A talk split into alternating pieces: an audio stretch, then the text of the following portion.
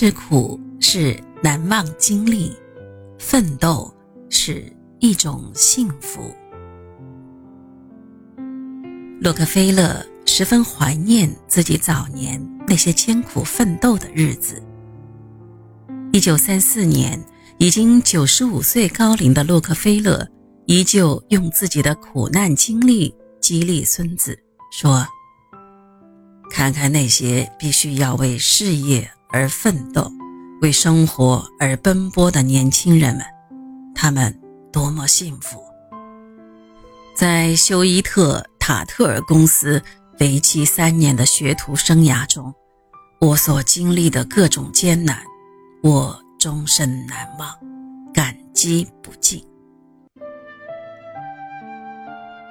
一八五五年夏，洛克菲勒完成了商业培训课程后，感受到了找工作的艰辛。后来他回忆这段经历说：“那些公司谁都不愿意雇佣像我这样的一个小孩子，周围也没有什么人。”耐心的和我商量这些事情。无奈之下，洛克菲勒把曾经挑选出来的公司访问完以后，又打起精神，从头开始访问。对于非常想去的公司，他甚至访问了两到三次。对于洛克菲勒来说，刚开始工作的那段日子是非常艰辛的。没有学历，也没有背景，他必须凭借自己的努力来不断的提升自己，让自己变得更有价值、更有能力。甚至可以这样说，刚踏入职场的那些日子是洛克菲勒进步最大的日子。他学习怎么为人处事，怎么做生意，建立起了自己的一套做事的准则，为以后的成功打下了坚实的基础。这一段日子对于洛克菲勒来说是一段以苦为主的难忘经历，但同时他也体会到了一种奋斗的幸福和喜悦。一八五五年九月二十六号这天上午，洛克菲勒来到了休伊特塔特尔公司，该公司主要从事农产品代销。洛克菲勒见到了该公司的老板之一亨利 ·B· 塔特尔，刚好塔特尔需要有人能够帮助公司记账，于是就叫洛克菲勒吃过午饭再过来。洛克菲勒好不容易控制住了激动的心情，走出办公室，下了楼梯，来到街角时，他再也控制不住自己喜悦的心情，蹦蹦跳跳地来到了大街上。洛克菲勒老年以后回忆起来，仍然觉得那个时刻真的是非常的激动人心。我觉得我未来的所有似乎都取决于那个时刻。我经常这样的问我自己：假如我没有得到那份工作，我会成为什么样？一想到这里，我就感觉害怕。洛克菲勒焦虑地熬过了午饭的时间，迫不及待地去了那个办公室。这一次，他遇到的是公司的另一个老板，艾萨克 ·L· 休伊特。休伊特认真地看了看洛克菲勒的书写，然后对洛克菲勒说道：“那你就留下来试用吧。”接着，他让洛克菲勒马上开始工作。并没有提工资的事情。洛克菲勒在这里工作了三个月后，终于拿到了他的第一笔工资，那是一份非常微薄的薪酬。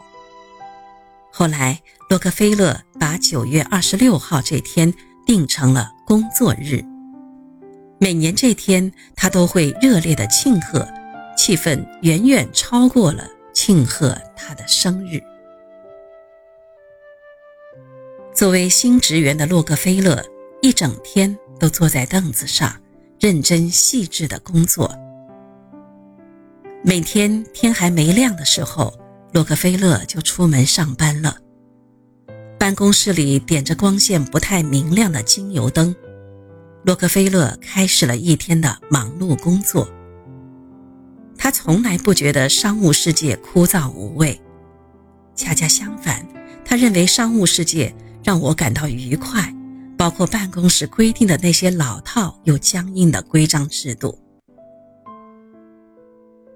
洛克菲勒的工作任务是检查并支付公司的业务账单，他用极大的热情和非常认真的态度来努力完成。有一天。隔壁办公室的老板给了洛克菲勒一张水暖设备的账单，那张账单非常长，并且没有核对过，让他去付一下钱。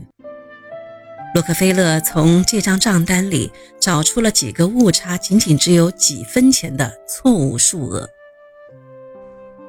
洛克菲勒后来回忆说：“我记得那时候有个船长做假账。”他老找借口，总说货物受到了损坏，导致了损失。我便决定去调查一番。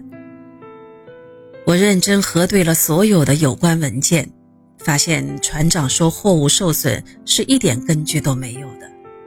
从那以后，那个船长再也没有胆子这么做了。福蒙特州盛产的大理石被运往克利夫兰城。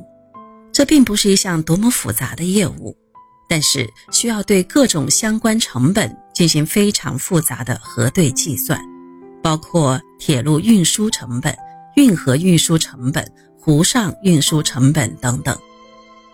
洛克菲勒回忆道：“这三种运输方式要损耗多少成本，一定要尽快做出确定。”那年十七岁的我绞尽脑汁。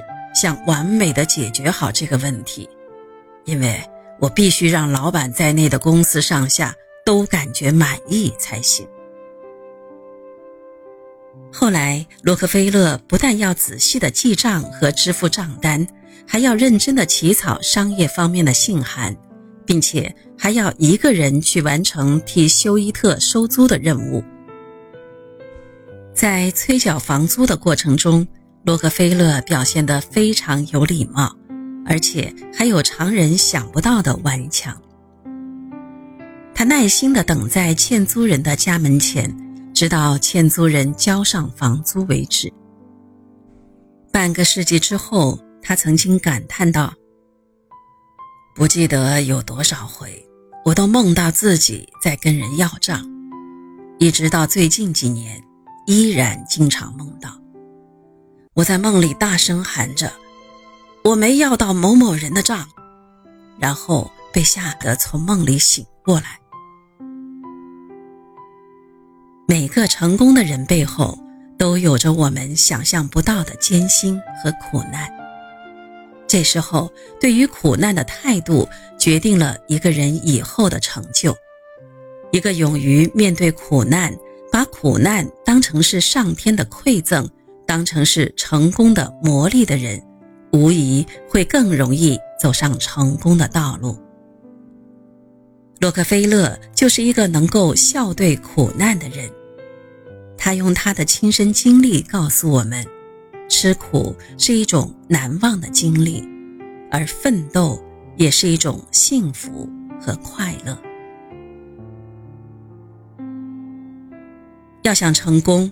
总要付出艰辛的努力，敢于吃苦，勇于奋斗，在拼搏过程中积累经验、能力等等，这是一笔难以买到的精神财富，它能够发挥出无穷的力量。